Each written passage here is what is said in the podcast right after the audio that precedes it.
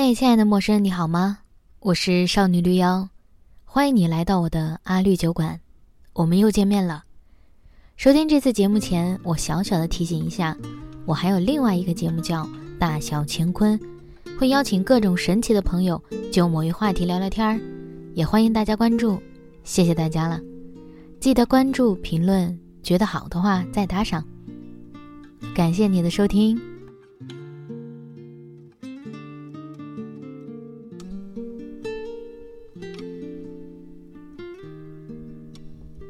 三四年，我换了几份工作，薪资待遇有了明显的涨势，对北京渐渐生出一种当家做主人的心态。我不再将这个地方当做异乡，每次从外面回来讲起北京都是回北京，这个地方似乎变成了我的地方。我体验了新的东西，蹦迪、通宵玩闹、买醉、出国旅行、滑雪、滑板。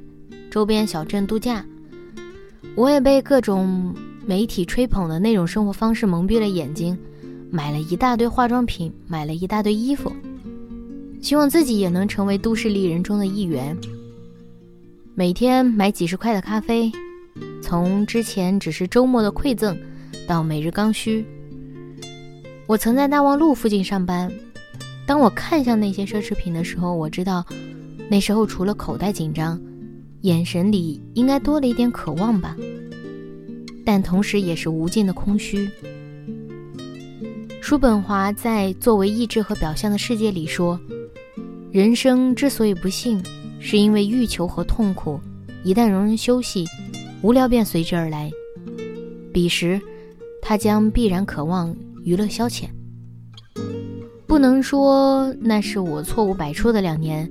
我只是摘取了一些片段出来咀嚼一下。不得不说，生命体验得到了极大的扩展，也对这个城市更加熟悉，有了各种各样的朋友，似乎有了更大的生存权利。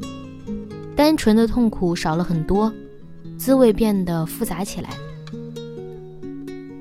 我敢说，我在这个城市有了一席之地吗？当时是有这样的感觉，包括现在也会这样觉得。但是这一席之地一定无法支撑我留在北京。后来的我渐渐觉得哪里不太对，原来是我的信用卡和各种花呗借呗已经债台高筑。幸好没有更加深入，不然怕是会被折磨死吧。在京的三四年没有过多积蓄，反而欠债了，这可让我如何是好？好在我收获了一位极其优秀的另一半。我们不仅是灵魂共振的伙伴，我们也是生活互相帮助的队友。跟着他的脚步，我开始审视我的消费行为，及时止损，设置了容易实现的还钱计划。花了一年多的时间，终于把窟窿眼儿堵上。最近一年都无债一身轻，压力减轻了很多。所以年轻人，千万不要被消费欲望迷住眼睛，千万要量力而行。没错，现在即将离开北京了。我发现我最大的收获是 K，好在我没有放弃，我没有在他转头想要追逐自己想要的其他幸福的时候，也向反方向走。好在我只是想要做个付出的傻子，不过多计较付出后的回报，才让我的爱更纯粹一些。我知道收获爱情是一件非常凑巧和偶然的事件，所以我无比庆幸。幸好我收获了这一点。两个人一起对抗生活中的各种痛苦和无聊，确实比一个人要轻松一些。至少其中一个顶不住了，另一个还能再支撑一会儿。我们前段时间在西藏游玩的时候，跟着当地的藏民一起转山，在半山腰上偶遇了一个老先生。便闲聊起来，我们聊到幸福，聊到两个人如何相处。他说了两句话是值得我再写一些东西的。他说，两个人在一起就要彼此解决对方的痛苦，这样才能长久。我们的痛苦其实都是需要的不多，但想要的太多了。听到这些的时候，又被周围那种很虔诚的感觉围绕。我不知道为什么就掉下眼泪。我觉得这是离开和出行的意义，只不过想要找到一个幸福的方式。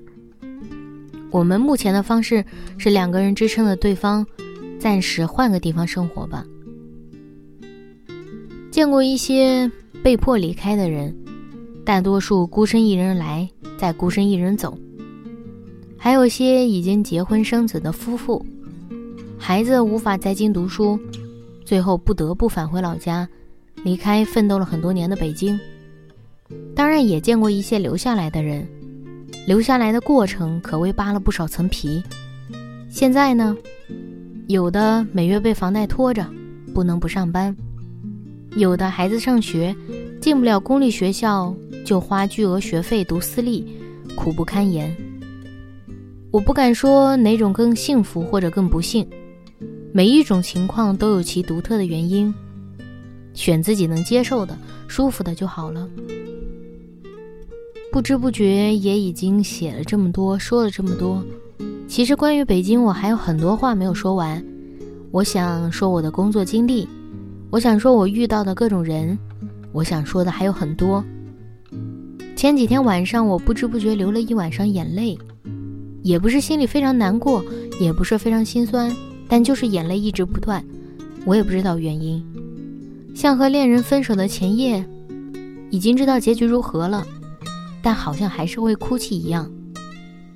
这几天一点一点卖出一些带不走的物件，看着住了四年的房间一点点变空，我好像知道这是个暂时不可逆转的过程了。住了四年的房间啊！得装着我多少失眠、欢笑和眼泪啊！我昨晚读了一篇木心的文章。哀愁是什么呢？要是知道哀愁是什么，就不哀愁了。生活是什么呢？生活是这样的：有些事情还没有做，一定要做的；另有些事做了，没有做好。明天不散步了。那我明天不写文章了。现在先这样吧。